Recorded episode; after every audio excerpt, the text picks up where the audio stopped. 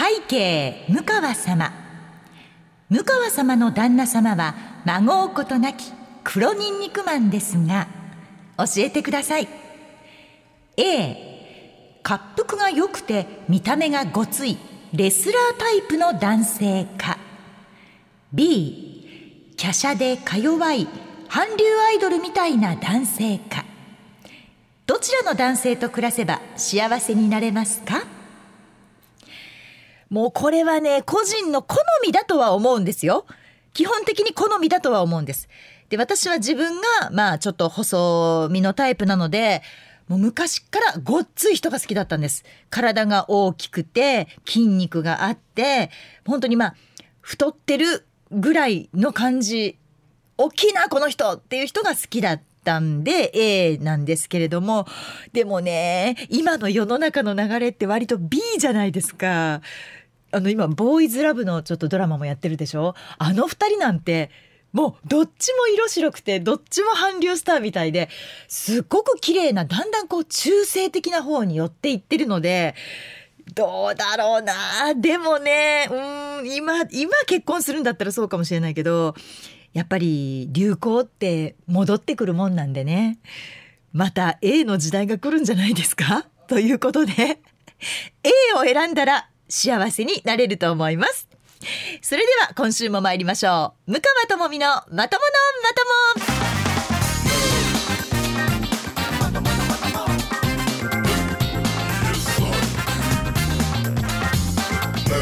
2023年4月22日土曜日夜9時から配信しています。MBS ラジオポッドキャスト番組向川智美のまとものまとも。皆さんこんばんは。MBS アナウンサーの向川智美です。この番組は第2第4土曜日の夜9時に配信をしております。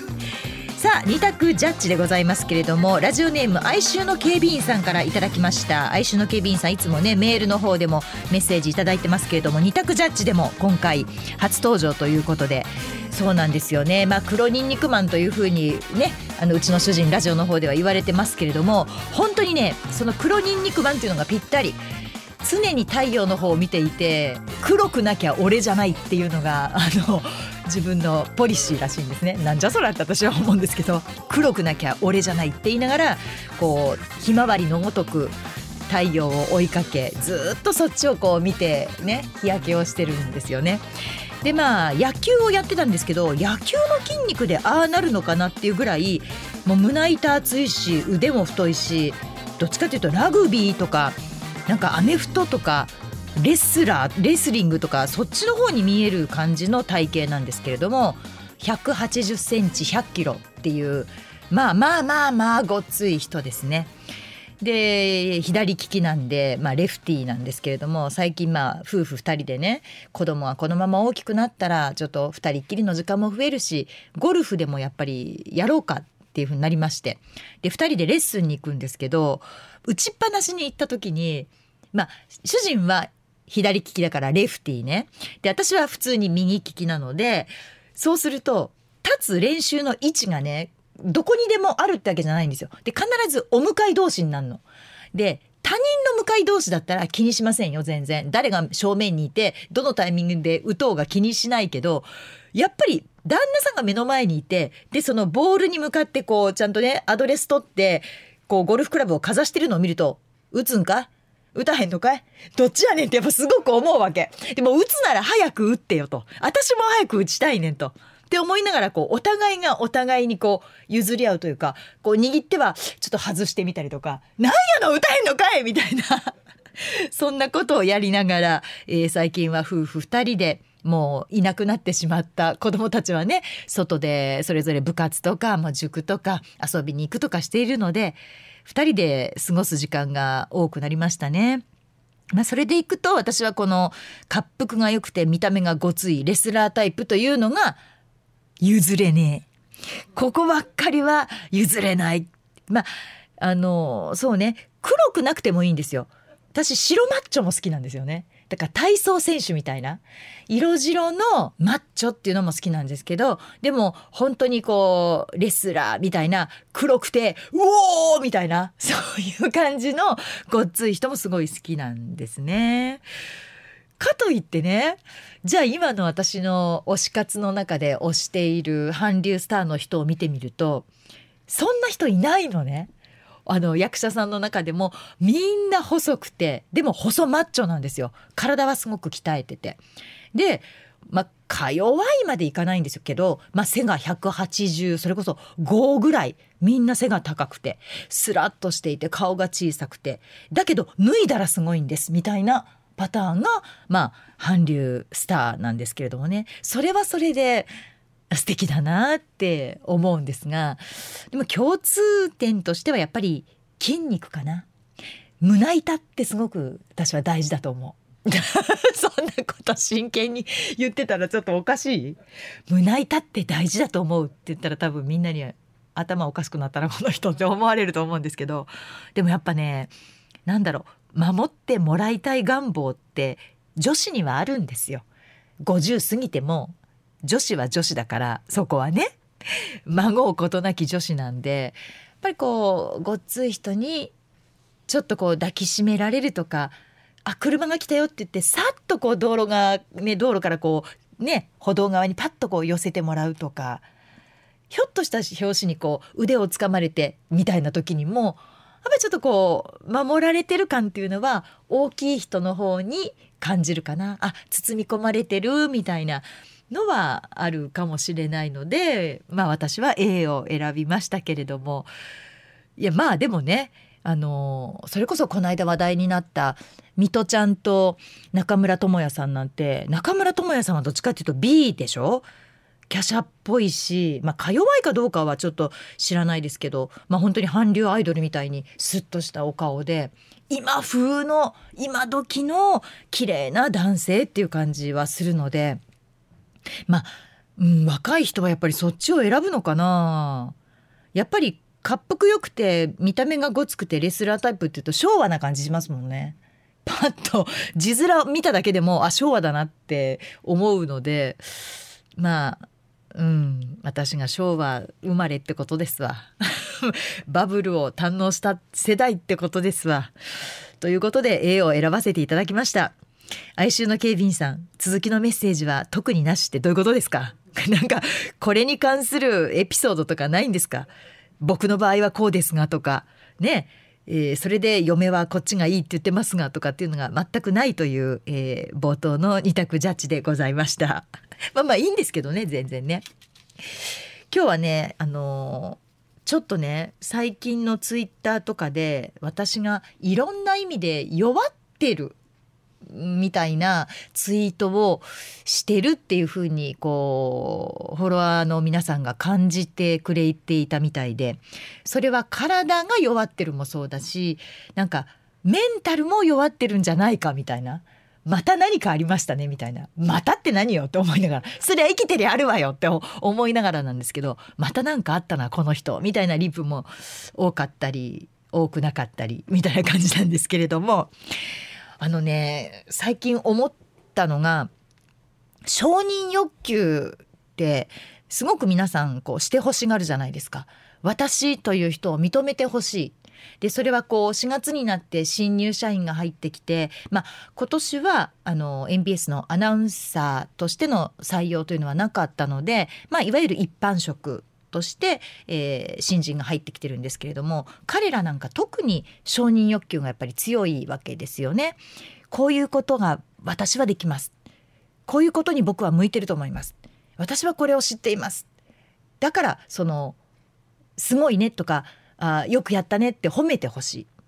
で新入社員がいなくても一番下が2年目の、えーと、アナウンサーでいうと海斗アナウンサー。でその上3年目になると前田アナウンサーとか中野光大でしょ？で大村君、まあ、その3人とかになってくるとやっぱりこう彼らは彼らで2年目3年目になってきたからまたそこで認めてくださいっていうのが新たな承認欲求というのが出てくるんですね。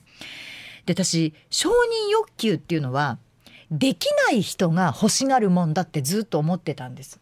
できない人ができるようになったから認めてくださいっていうものだと思ってたんですけどでもできる人も欲しがるのが承認欲求なんだなと。できなくてもできてもやっぱり人間というのはおしなべてみんな認めてもらいたいもんなんだっていうことに最近たどり着いたんです。まあ質は違いますけどね。でその、まあ、最近のツイートで、まあ、自分の機嫌は自分で取るんですよとかねこう自分を鼓舞するように書いたりとかしたんですけどそれに対してすごくわかるっていうリップがむちゃくちゃ多かったんです。でその「分かる」っていうふうに支持してくれた人のほとんどが女性だったんですね。で特に、まあ、お子さんが男の子で家族の中に女子がお母さん一人っていう場合にお母さんの承認欲求っていうのは強まる傾向にあるなというところまで 私分析したんです。でこれは我が家もまさにそうでして男の子2人に夫女子は私だけ子供が小さい時には本当にもう私がお姫様扱いされていたので「ママママママは可愛いよねママのおかご飯作るご飯は美味しいよね」って言ってこうママを中心にこう家が回っていたんですけれども子供たちが大きくなってくると当然そんなことは言ってくれなくなります。いつまで言っててもまあまあ怖いですけどね。でそうなった時に多分ね女子だけママだけがねポツンとしちゃうんですよ。で男の子の子供2人とお父さんはまあ趣味とかその男同士の話でくっつくことが多くなって今度ママだけが一人ポツンってなるからなんじゃないかなって思ったんですね。でもちろんそのいつかは離れていくものだし離れないと困るんだけれども男の子って「ママママ」って言ってくれる期間が女の子よりやっぱり長いんですね。女の子はおませさんだからほんと小さいうちからすぐにママを離れてママの真似をして自分がママになっていくっていうそういう生き物なんですけど男の子はやっぱりいつまでたっても甘えん坊で「ママママ」って言ってくれる期間が長いからまあそういうもんだと思って生きてきたらあれ？気が付いたらちょっと何？パパ側に行ってるの？みたいなことでちょっとまあ落ち込むじゃないんですけれどもあ今ここで私のことをもうママママなんて持ち上げてくれる人はこの家にはいないのね？みたいに肌とこう気づいたわけですよ。でそれでちょっとそういったツイートが、まあ、続いたのかなとも思ったりもしたんですけれども。でそうなった時にねまあその黒ニンニクマンである夫からの優しい手がねすっとこう差し伸べてくれれば私も救いになるんですけれども彼は彼でずっとママママって言って子供たちを取られていたからやっと俺のところに来たのに手なんか差し伸べるもんかいみたいな感じなんですよ。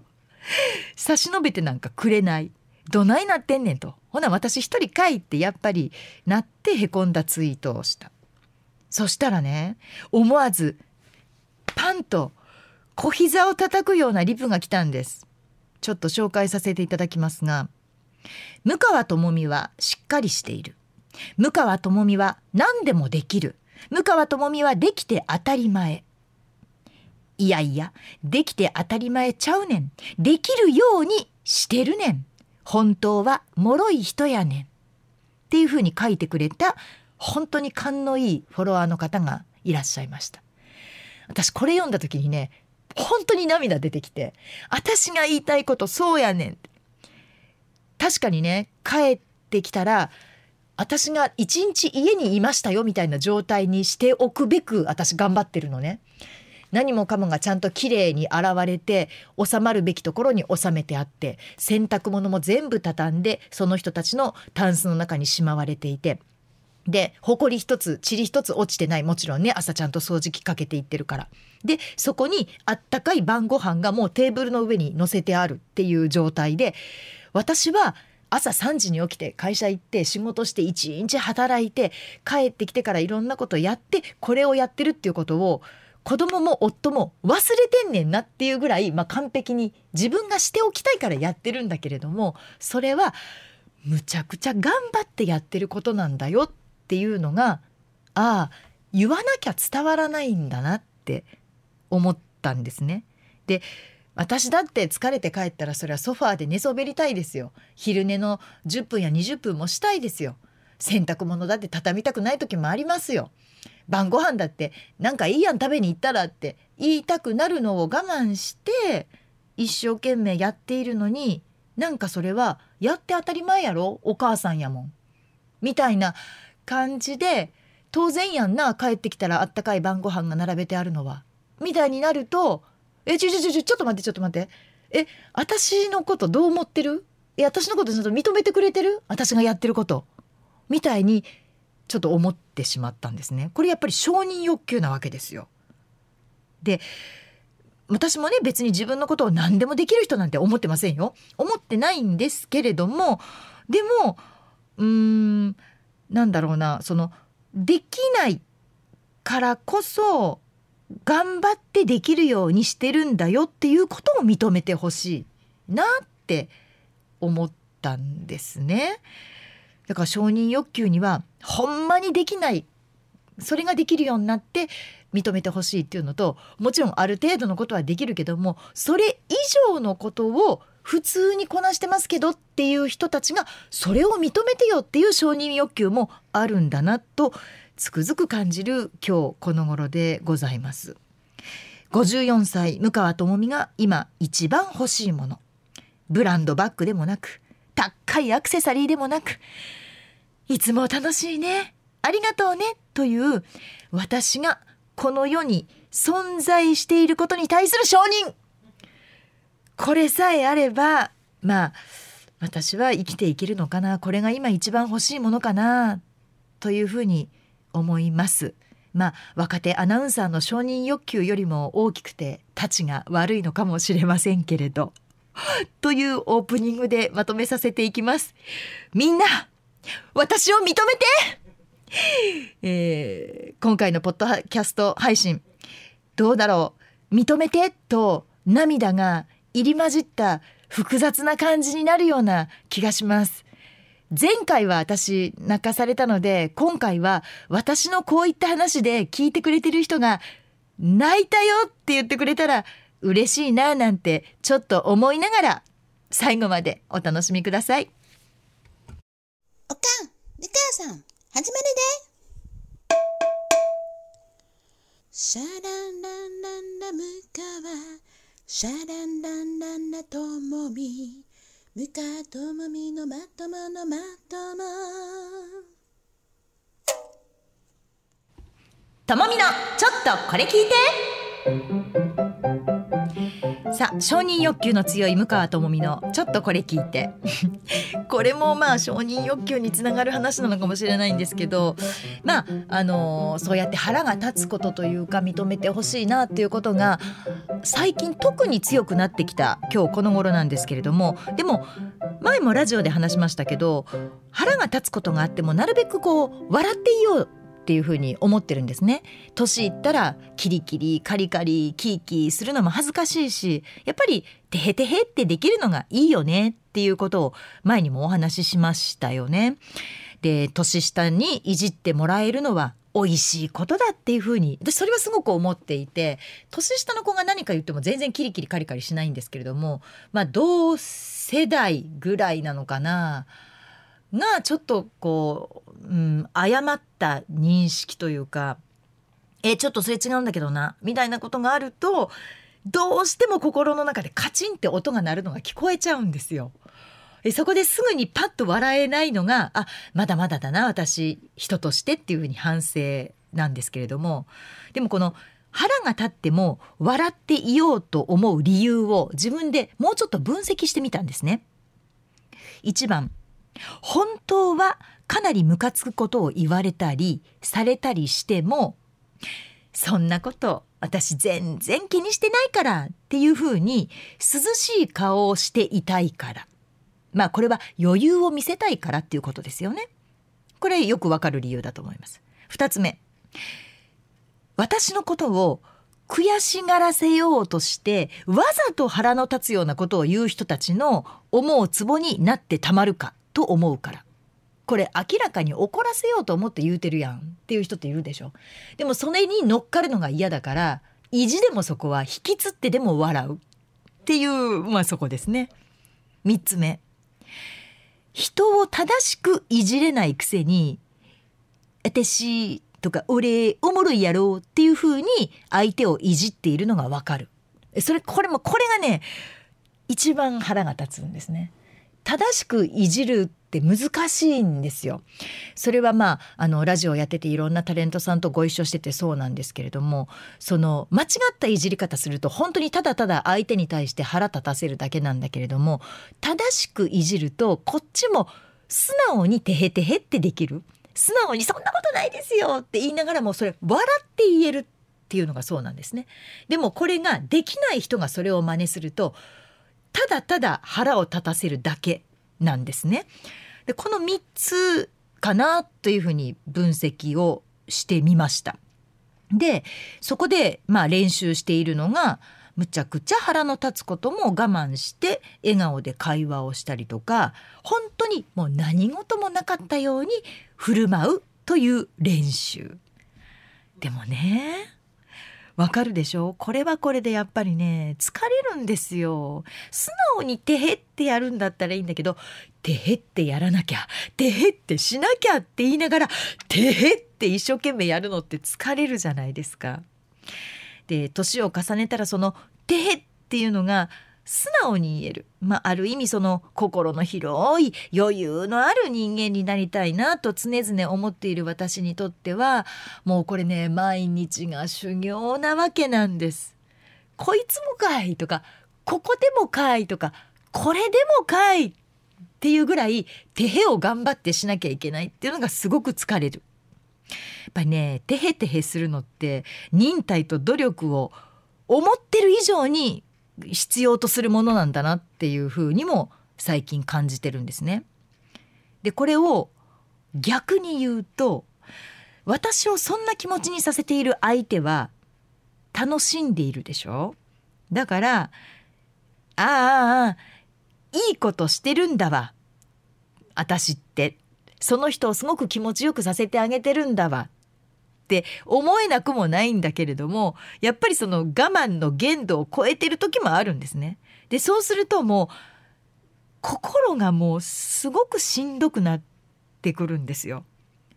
なんでこんなこと言われなあかんのとかなんでこんな雑ないじりをされなあかんのとかなんでそんなうん正しくないじゃないんだけれどもうんそうねやっぱり雑なのかないじり方ちゃんといじれないくさになんでいじろうとすんのとかぱりそれってすごくね向かってきて心がもうすごくこうなんだろうすごくしんどくなっちゃうんですよね。で、まあのまあ、ラジオで喋ってる私をねすごく自由に喋っていてすごく明るくて楽しそうで羨ましいわって思ってくださってる方本当に大勢いらっしゃると思います。もちろんまあ楽しいんですよ楽しいからもちろん喋ってられるんですけれどもでも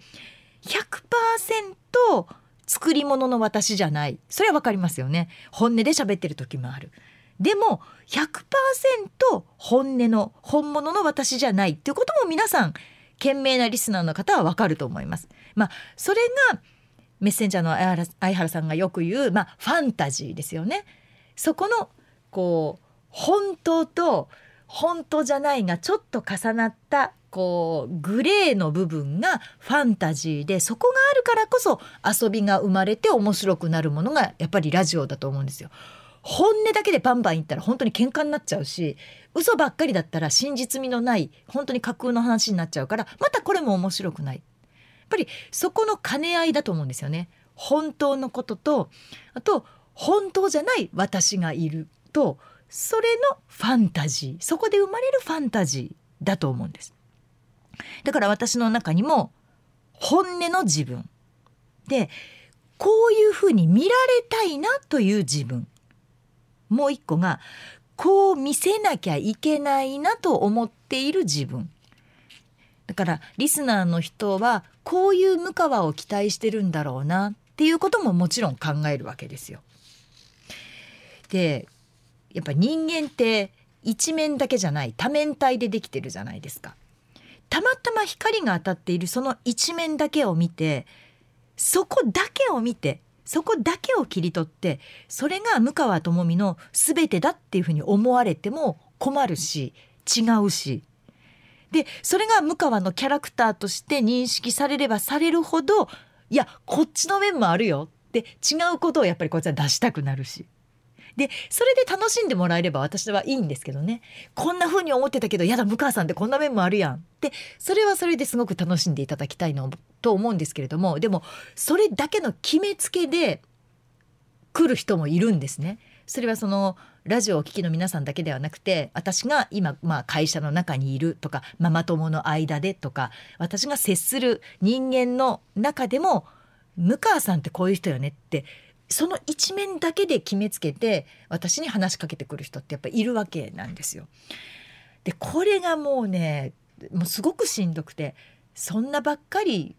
じゃないに決まってんじゃん人間なんだからっていつも本当にねもう喉元まで出かかるんだけれどもそこをだから「そうね」ってって私ってそんなんだからねてってこう笑わなきゃいけないしんどさこれをあのもう誰かに言いたくてしょうがなかったのもう 本当に。でねもう家族は家族でもうね私の話なんて聞いてくれないしさ会社に来たら会社に来たでなんかまあまた向川さん喋ってるわとかって思われるだけだしさ 真剣に聞いてくれるのってもう皆さんぐらいなんですよ本当に。ありがとうございます。泣ける話でしょこれ。泣けるでしょ？私の話を誰も真剣に聞いてくれないって。私どんな人よ？本当に。だからねタレントさんはすごいなってむちゃくちゃ思うんです。何を言われてもキャラクター崩さない。で期待されるがままのキャラクターとして振る舞うことができる。で笑って仕事をしっかりとこなしていく。だよくあの相原さんが健さんをいじる時にそういうねいじりをしますけれども。健さんなんてねって言って、まあ、あれだけお金もらってたらいろんなこと言われたってどうってことないですよねって本音をかすめてるようなファンタジーのようなっていうすごくもう絶妙なところを行くわけですよ。だそれがまあみんなできたらねみんなタレントさんにもちろん慣れちゃうんですけれどもでもそのできないんだったらやらんといてよってすごく思うしうん、なんかもう一本やりでまたそれかいっていうのもきついし。だから私の方もうんとそんな器用な人ばっかりじゃないよね。みんながみんな相原さんみたいだったらそりゃタレントさんだらけになっちゃうわ世の中。と割り切って私はテヘテヘの練習を日々しんどいなと思いながらしている毎日なんですね。あのこんなこと言ったらなんですけどもちろんねツイッターのリプとかにもなんでそんなこと書くねんみたいなこともあるんですよ。ひどいものもあるしでそういうの書いてくれるとまたちゃんと逆にそれをかばってくれる人もいるんです。こんなこと書いたらあの向川さんに気悪いしそんなんじゃないですよってかばってくれる人もいるしでインスタグラムのコメントにもすごい心ないものもあるんですよ。でそれは私まああのそれもまあご意見として私全部読むんですねだからブロックしたりとかあのミュートしたりとかっていうのを私しないんです全部一回受け入れて全部一通り読むんですどんな嫌なことが書いてあっても。でも、まあ、あのアナウンサーの仲間曰く向川さんのツイッターとかインスタグラムとかのそのコメントとかリプは本当に嫌なことを書いてあるのが少ないって言われるのは事実なんですね。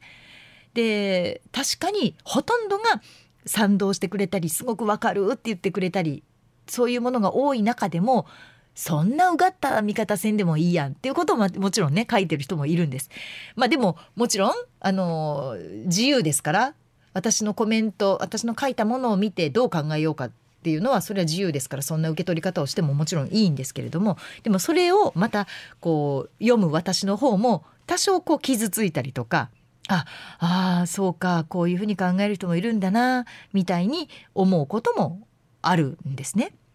で家に帰ったら思春期真っ只中の息子2人ですよ。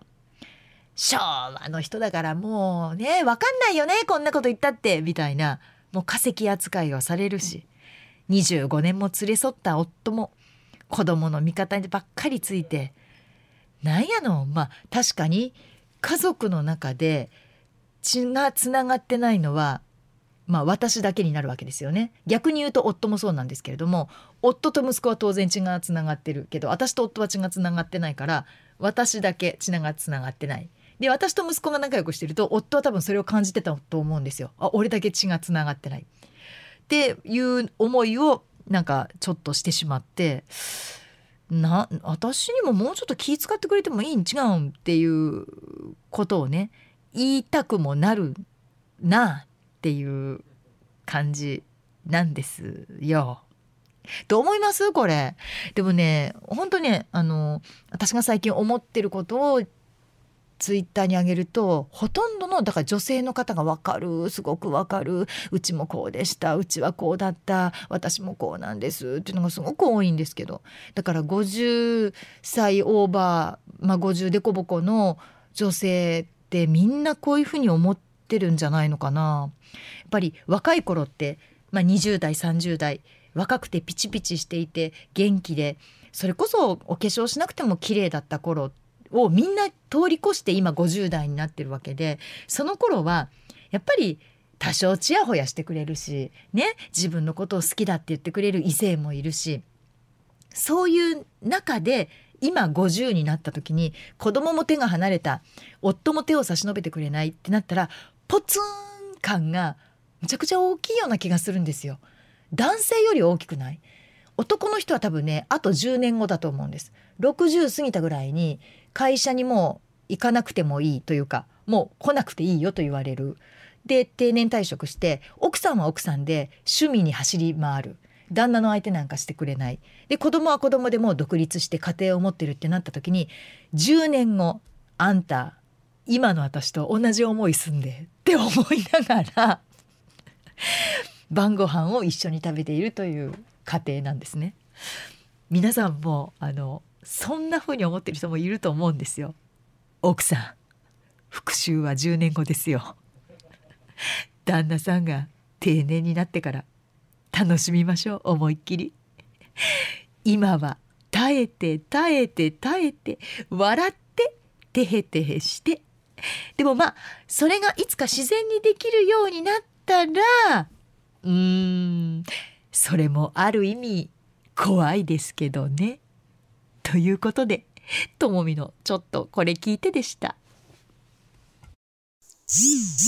こんにちは、ムカです。ムカともみのまとものまとも、これを聞かなきゃ知れないよ。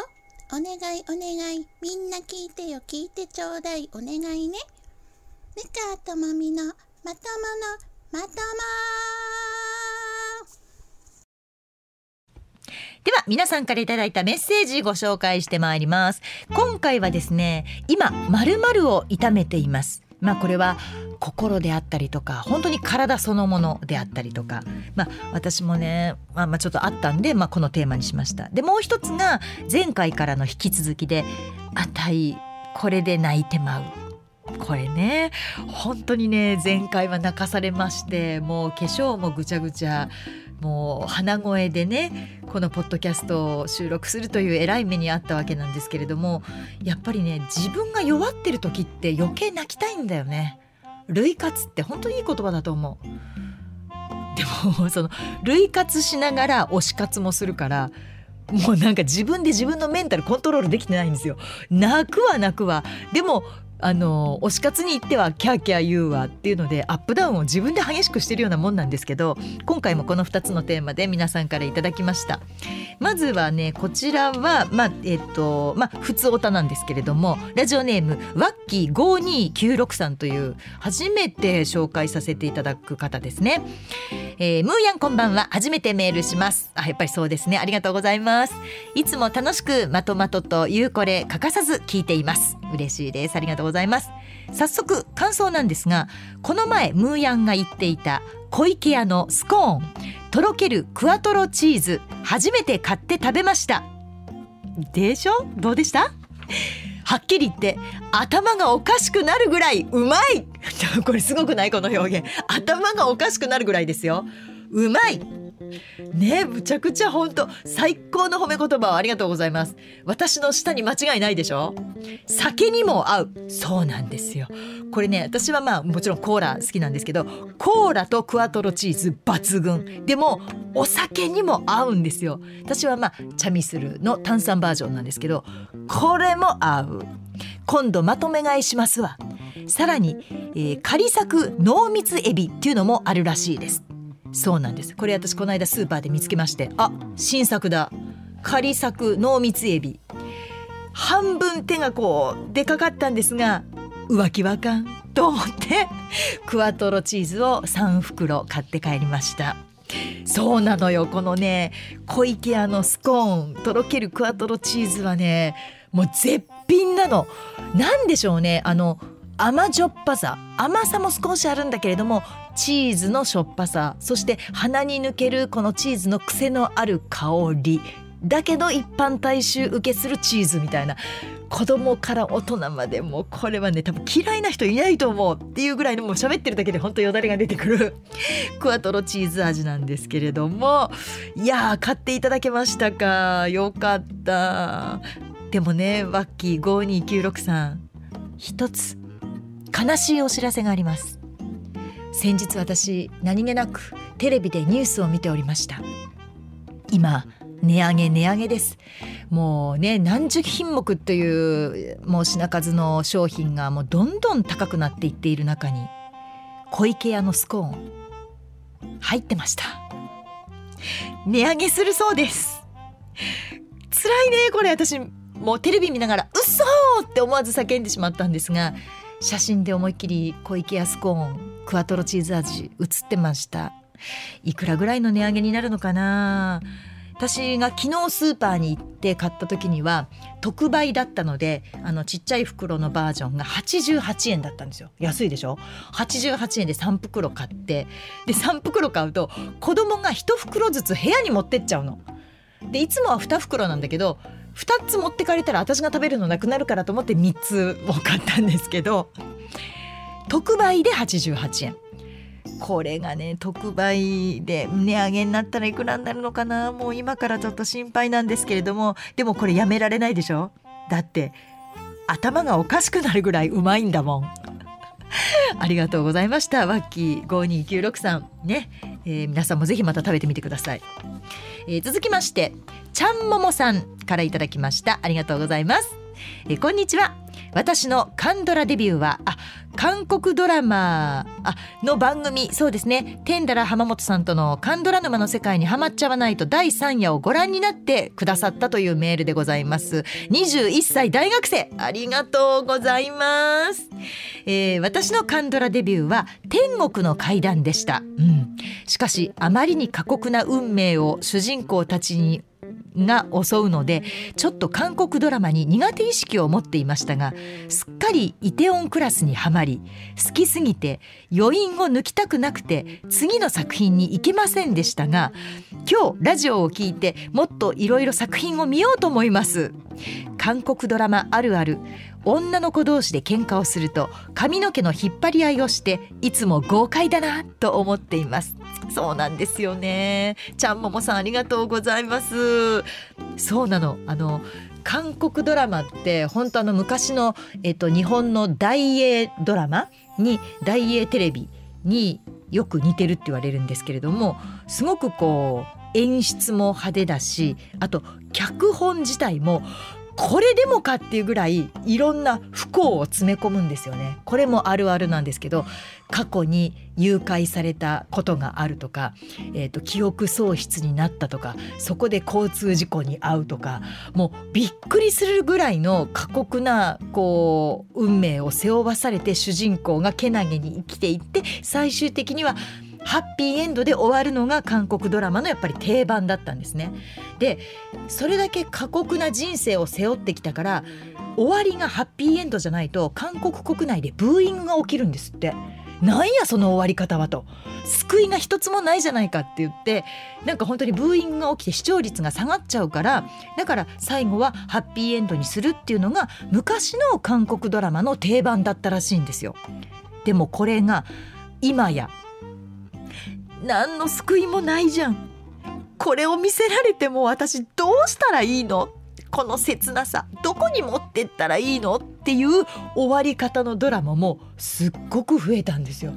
もういろんなもうなんかミステリーにもミステリーだけじゃもう殺人も入ってくるしなんやろうその未成年事件みたいなのも入ってくるしもうすごいいろんなジャンルが入り混じってもうむちゃくちゃもうねメンタルがついていくのが大変なぐらい疲れるの見るのが。もっとシンプルなラブラブだけの恋愛ドラマを作ってよたまにはっていうぐらいどんどん複雑になっているんですが確かにねあれを追ってくのってね疲れるんだけどやめられないのよね。こんなとこで裏切る？みたいな。えこんなとこでこの人伏線もしかして？みたいな見方をしていくと1時間20分ぐらい1話ねそれの16話があっという間に見られます。なのでぜひ見てください。でこの最後に書いてくれた女の子同士で喧嘩すると髪の毛引っ張り合うって本当そうなんですよ。これリアルだったら怖いなと思うんですけど飲み屋とかでねもうみんなあのチャミスルをちっちゃいあのコップっていうかショットみたいなグラスで本当にキュッとこう一気飲みでクッと飲むのね。でそれで女の子同士が言い合いになって韓国の女の子って感情むき出しなのね。忖度全然しないから相手の女の子の本当に髪の毛をわしづかみにして「いやー!」っ！て言って叫ぶのよ。いやー！の応酬よ。怖くない私あん中に入ったら勝てるかな？って時々自分をその場に入れてみたりするんですけど負けへんなって思います。でもそれぐらい激しい喧嘩をする女の子私嫌いじゃないんですけどね、えー、続きましてはこれ今まるまる炒めてますでいただきました。えー、こちらはベジータてっちゃんですね。向川さんこんばんは。いつも楽しく拝聴しています。ありがとうございます。さて今回のテーマですがあたい股関節と膝と腰を痛めています。あらまあ股関節と膝と腰下半身ばっかりですね、えー、去年の秋の終わりにもうそろそろ最後のゴルフを楽しんでいた時になるほど。ちょっとした段差でグキッと膝が。すぐ後に右足の股関節が筋がおかしくなり痛いとこをかばって歩いていたら今度は腰に来ました。なるほどね。今年もゴルフシーズン到来ですが未だ完治していなくて、えー、23日これオンエアの翌日ってしっかり書いてくださってますけれども明日ですね日曜日。今年初ラウンドがちょっと心配ですといただきました。そうなんですよ。私もゴルフをちょっとねあの始めたのでレッスンに通ってるんですがゴルフは下半身。下半身をしっかりしなきゃこれねやっていけないんですね。であの私大学の時の授業でゴルフを選択してたんです。で大学生の時に初めてゴルフクラブを持ってで体育の先生にクラブの振り方アイアンはこうだよでウッドはこうだよっていうふうに教わってそこからえ、っとまあ働くようになってそうですね最初のうちはまあ何回か行ってたんですけど当時は今みたいにゴルフがね安くなかったの。すごく高かったんですよ土日に行こうもんならそれこそやっぱ3万4万かかってなかなかこう若手でね223で遊びに行くにはちょっとまあお金のかかる遊びだったんですね。だからこう芸人さんとかあと会社の先輩とか先輩どころかお偉いさんが連れてってくださるっていう時に「お邪魔します」って言って連れてってもらわないと本当ゴルフなんてできないぐらい昔は高かったんですねだから私もそんなしょっちゅう行ってなかったんですけどでそこでまあ結婚して子供が生まれたらもうピタッともうゴルフ行かなくなっちゃって25年30年近く本当もう25年ぐらいかなゴルフクラブをずっと握ってなかったんです。でもまあその主人が年いってからちょっと2人で回るのも楽しいよなって言って始めようかって言ってゴルフクラブを買いでレッスンに行き始めたんです。やっぱりちゃんと習った方が最終的に上手くなるよとスコアがちゃんとまとまるようになるよ皆さんよくほら100を切るっていう言い方しますけれども最終100を切りたいんだったら最初が肝心だからって言われて私もまあある程度のことはそのできてるんですけれどもちゃんと習おうと思ってレッスンプロのところに行って今通って練習してるんですね。でその人にもう無茶言われるんですよゴルフって。その下半身をまずそのねえー、膝を曲げる。だけどお尻はしっかり上に持ち上げる。ででも背中は反らない。まだその時点でおかしいじゃんって。体その通りにならないですよって。先生体の構造上その形にはならないって私コーチに向かって言い返してるんですね。どどんな生徒やねんって思いますけれども。でまあまああのそうかもしれませんけどじゃあ気持ちはそれだけ覚えてやってくださいって分かりました。じゃあイメージはしますねって言ってその形を取る。じゃあテイクバックしてください。テイクバックした時には左の足はこうなります。で右の足はこうですって言われた時に先生そんな風にはなりませんと。人間の体の構造上そんなことやったら股関節言わせますよとか いちいち私が言うもんだからもうほんと先生がもう半分怒りながらとりあえず聞いてって言われて。あわかりました。すいません。で聞いてでもやっぱりおかしくないですか？こうやったらここがすごく突っ張るんですけど、うん、それでいいんですって言われながらやってるっていうものすごい面倒くさい生徒だと思いますが下半身なんですよねやっぱりね。どうだろう？明日行けるんでしょうか？ベジータてっちゃんさん。頑張ってください。ぜひあの今年初ラウンドがねスコアいくつだったのかまた教えてほしいんですけれども。私も5月のね頭に初めてあの行こうかな初ラウンド行ってみようかなとお誘いを受けているので行ってこようと思います。またちょっとその時の話もね、えー、ポッドキャストの方でできたらなというふうに思ってるんですけれどもいい季節ですからね。私ももう真夏と真冬はやらないって決めてるんで 暑くて寒いの嫌なので。本当にあのできるシーズン限られてるんでね。4月の終わりからそうですね6月7月の頭ぐらいまでは頑張っていこうかな。で真夏やらなくて9月の終わりから11月いっぱいぐらいまで。短いなそう考えると。でもまあそれぐらいでやろうと思います。えー、続きましてアンズの糸やんさんいただきました。えムーヤン鈴木さんこんにちは。私は今小指を痛めています。ある日の夜トレーニング用のバーベルに小指をぶつけました。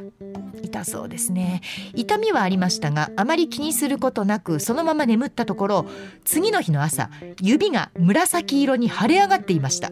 病院に行きレントゲン検査の結果骨折と診断されました。ただそれでもポッドキャストや、えー、ラジコが聞きたい自分は痛み止めを飲みつつ散歩に出ておりますと。ありがとうございます。痛かったでしょう？小指の骨折って。紫色に腫れ上がったって相当だと思いますよ。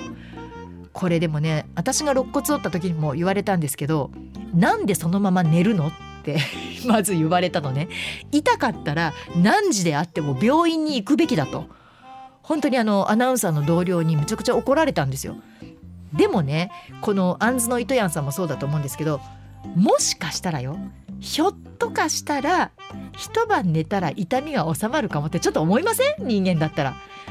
私もまさか折れてると思わなかったからこれまあ内身？いわゆる内身であってドンと強く打っただけであって一晩寝たら痛みも和らぐんちゃうかなって思ったんですね。そしたら和らぐどころか明け方痛くて寝てられなくなって病院に行ったわけなんですけれどもこのアンズの糸やんさんも、まあ、紫色に腫れ上がるっていうのはまあ骨折ですわな。それは間違いないですよ。やっぱりここはねまあ年齢も近いとは言いませんけど私よりお若い方ですけれどもお年のこともあります。大事に大事に。やっちゃったと思ったらすぐ病院に行きましょう。大丈夫です。あのそんなことで怒られません。だって折れてたんだから。ね、私もそうです。本当に救急車呼べばよかったって今更思いますけど。だからねちょっと天気が悪くなってくるとやっぱりうずくんですよ。うん、あ雨降るなっていうのが分かるぐらいに。あの片頭痛頭痛くなる人もいますよね。私それもあるんですけど今頭よりもその折れた左脇腹がうずく。あ痛い痛いな。これ雨降るなっていうのが分かるようになってしまいました。え続きましてはいつもおなじみ酒野美子さんありがとうございます。向川さんこんばんは。聞いてください。21歳の次男がそろそろ一人暮らしがしたいと言い出したんです。ちょっと待ってお金もかかるしまだ出ていかなくてええやんと阻止しているんですが周りの人は親の子離れのタイミングやと言うんですけれども次男は長男に比べ頼りなくて甘えん坊めちゃくちゃ心配で胸がキュッとなります。向川さんは子供が一人暮らしすると言ったら賛成しますか？これはだから、えー、心の方をちょっとこうキュッと痛めてるっていうそんな話ですね。うーんそうね。あの私は一人暮らしをさせたいタイプなんです。あの前もちょっと話しましたけれども私も親が高校出て私のことを手放してくれたので私も高校を出したらもう手放そうと思ってるんですね。でその準備として今飲みに行ったりそうやってゴルフに行ったりキックボクシング行ったり子供となるべく必要以上に一緒にいない。もちろん必要な時はいますよ。ご飯を一緒に食べるとか、まあ、夜は家にいるとかね基本ね。晩ご飯をちゃんと作るとかっていうのはしますけれどもでも自分の時間っていうのもちゃんと持とうっていうふうに今練習を始めているところなのでもう長男が今年高3ですからまあこの1年本当あと1年ですわ。彼と一緒にいるのは。っていうふうに私はもう自分の中で腹くくってあと1年経ったらもうこのことは多分一生一緒に住まないなのつもりで今いるんです。でもう親の子離れねよく言いますけれども離れてったら離れなきゃしょうがないからね子供が離れてくっていうのに待って待ってって言ってね引きずってズルズルするわけにもいかないのでこれはなんとかなるとは思うんですけどうちたちの悪いことに夫がこの子離れできないタイプなんですよ。でまあこういう時代ですから男のくせにっていう言い方は良くないんですけど男親の方が寂しいわええやんか家からどっか通える大学にしたらええやんか別に東京へ行かんでもええやんか関西にもいい大学あるやんいっぱいなあとかっていうのね。私はもうそれ見るのがもうすごく嫌で情けなくて。親が縛ってどうすんねんと。そんなん自由に羽ばせ羽ばたかせてあげてと。まあ、東京と言わず別に北海道に行きたいって言ったら北海道だっていいしね？どっか海外の大学行きたいって言ったら留学させてあげたっていいしそこでお金の準備をするのがあんたの仕事やそこで腕引っ張るのが仕事ちゃうでって言って旦那さんには言うんですけれどもなかなかねそうもいかないものかもしれません。でもそのさけさんがこう胸がキュッとなる気持ちもわかるんですよもちろん。母親ですから。でも私は私はもうあの18までここからはもう自分でやりたいようにやっていきなさいっていうもちろん見守りますよ。親としてやんなきゃいけないことはやるけどうんそれぐらいの気持ちではいます。だから私は子供が一人暮らしするのは大賛成。そこで一人暮らしをしたからこそさけさんに「お母さんこれまでありがとうね迷惑かけたね」っていう言葉も多分言ってくれるんだと思います。やってみないと分かんないから。子供たちって想像力ないから。本当に。やってみて初めて分かることありますからね。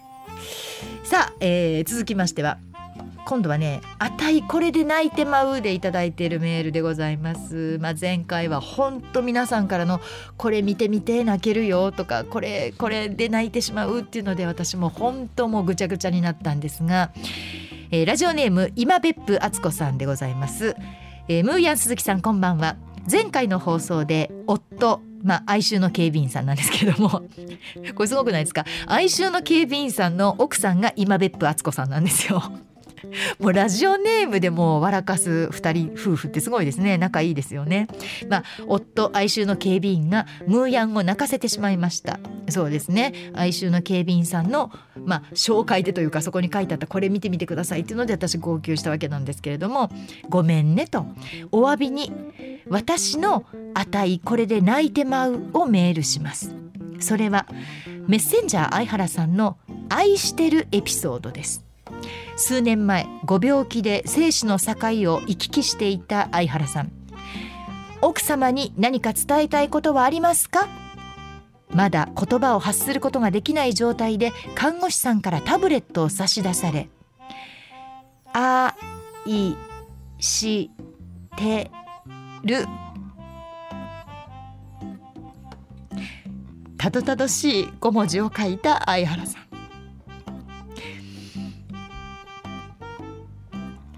病室の中すすり泣く看護師さんたち。私相原さんご本人のラジオでこのエピソードを聞いて大号泣しちゃいました。相原さんはボケで受けよ表言うた受けよ表言うたとおっしゃってましたがきっとそうじゃないと思います。今でも愛してるつぶやくと涙がこぼれます。素敵なご夫婦ですよね。奥様が羨ましいです。ちょっと鈴木くんあありがとう。長峰ちゃんが持ってきてくれました。ありがとうね長峰ちゃん。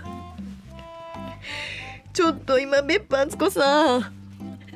哀愁の警備員さん並みに私のこと泣かしてるんですけど。いや私もこれねもちろんあの聞いたことのある話ですしご本人から聞いてるんですけれども。これは泣けますよね。でそれを「愛してる」を言ったのがあんなことを普段言ってる相原さんっていうとこやねもうそのギャップなのよ何が泣かせるってこう普段からねそういうこうロマンチックな人とか割とこうねかっこつけてる人が言うんだったらわかるんですけど普段あんなことばっかり言ってる相原さんが「奥様に伝えたいことはありますか?」って言われて愛してるなんてもう言わんといてって思うぐらいこれはすっごい泣けるエピソードだと思う。ごめんなさいね。いやわかる。もうこれはすごいわかる。むちゃくちゃいい話ですよね。自分の夫がこうなった時に愛してるって書いてくれるかなって思うとちょっともうないなと思うんですけれどもこれは相原さんのご夫婦が本当にあの仲のいい証拠。で時々あの出かける時にほらチューするとかね。でうまくいったら尻をぐっと揉むとか言うじゃないですか。まあ尻を揉むは別としてもチューは本当にされてるんですって。50今年4ですよ相原さん。そのご夫婦がねもう24年かな？うちが25年になるので24年目だったと思いますけれどもそのご夫婦が今でも行ってきますでチューをする。もうこれでも泣けそうやん。もう。なんて仲がいい夫婦なんだろうって思うしそれはもうなんか相原さんの懐の大きさだと思う。で確かにねその奥さんの悪口じゃないけどうちの奥さんなんてねこうでこうでってことも言うんですよ。言うんだけどでもトータルでやっぱり愛してるのよ。そんな奥さんも含めて愛なんだなってすごい思う。だからすごい羨ましい。本当相原さんの奥さん。ほんで相原さん自身がすごい素敵な人だと思う。ね。今別府敦子さん。わざとでしょこれ。また私を泣かそうと思ってこれにしたでしょ？でもこれは泣いてまうね。わかるわ。すごくいいエピソードだと思います。続きましてはラジオネームまさみんさんです。いつもありがとうございます。私がいつも泣いてしまう CM があります。出た CM シリーズ。これも泣けるね。日本生命の CM で笑顔が大好きというものです。シングルマザーの母親が小学生の息子の前ではいつも元気で笑っている。でも本当は毎日仕事に追われて辛い日々もある。そんな時病気であることが分かり息子の励ましに前を向く母親の姿を CM にしたものです。私も一人息子が3歳の時に母に預けて入院をしたことがあって寂しい思いをさせたことを思い出します。この CM を見るといつも泣いてしまいます。これねまさみんさん見ました。でこれねまたねじゃあ見といてください。この間にスタジオ準備してきます。ってまたいつものごとく 鈴木くんはスタジオの準備に行ってしまったんですけど私一人でパソコンの前でポツンとそれを見ながら大号泣。周りにいたあのクルスアナウンサーがティッシュを持ってきてくれるっていう。大丈夫かむかって言いながら ティッシュを持ってきてくれるっていうそういう状況でございました。これも泣けるよねこの CM 何なんでしょうねその母親ってまあ父親ももちろんそうかもしれないですけどより母親って子供のためなら何でもできる。子供のためだったら命も投げ出せるって思ってるのが母親なんですよねやっぱり。で私もそう思いながら特にちっちゃい時なんてそうやって育ててきたしそうやって生きてきた。で特にこの CM はシングルマザーなんですよ。旦那さんがいないというお父さんがいないという設定のシングルマザーが子供のためにしんどい中仕事をしてきてでもちょっと病気が見つかってしまう。でお医者さんがなるべく早く入院してくださいね。その一言であれ？重い病気なのかな？っていうことも想像させる。やっぱりね病気だけは避けて通れないじゃないですか。だからまあ私も50今年5になりますけれども元気でいることが子供にとってはだから子供孝行みたいなもんですよね。親孝行を子供がしてくれるとしたら私ができる子供への子供孝行は私自身が元気でいること。心配をかけさせないこと。なのかなっていうふうに思います。特にこれはねまさみんさん自身が入院したというね昔の思い出があるから余計こう感情が乗ってしまうんだと思いますけど私もでももう大号泣でしたこれは。わかります。頑張るお母さん。ね。ファイティンです。続いては水道橋飯田橋さん。私どこかやばいのでしょうか、うん、日頃よく見るものがなくなっていると悲しくなり涙が。えどういうこと？よく見るものがなくなる、うん、例えば自販機のコーヒーのホットがなくなった時あんなに寒い時頑張ったのに首かと思えたり どういうこと？うん。桜の花が咲いていた時はみんなが見ていたのに散ってしまうと誰も見向きもしない桜を見てアイドルもあっという間にただの人になるんだな と悲しくなります。そんなことを思う私が一番かわいそうだと思いますが年のせいでしょうか。いやいやいやいやいやいや。確かにちょっと水道橋飯田橋さん面白い感性ですね。あの自販機のコーヒーのホットがなくなるのは季節が暑くなってきたからです。別にクビになったわけじゃないんですよ。暑くなってくるとみんな冷たいものを飲みたくなるからホットコーナーがなくなる。ただそれだけのことです。泣かなくていいと思いますここ。ここ泣くとこじゃないです。面白いですけどね。あんなに寒い時頑張ったのに首かっていうのがね。で桜の花はね確かにそう思いますね。あの散ってしまうと誰も見向きもしないのを見てでもあんなにみんなが見てたのになとは思うけどアイドルもあっという間にただの人になるんだなっていうのもこれもすごい感性だなと思いますがでもまあ確かに花の命は短いですからねアイドルとしてわーっとやっていてもそれがね時が経ちで次から次へと若くてね可愛い子が出てきてまた次のアイドルが生まれてくるとあ私はどこに行ったらいいんだろう。次のステージを探さなきゃってなってきた時にこんなことを思ったりするんでしょうか。水道橋飯田橋さんの 独特の感性でございますけれども。いや面白いですね。よかった。最後に笑いがあって。もうこのまま泣いたまま終わるかと思いましたけれども。なんかいいね。泣くのっていいねちょっとやっぱね元気になるわ泣くと類活は進めよ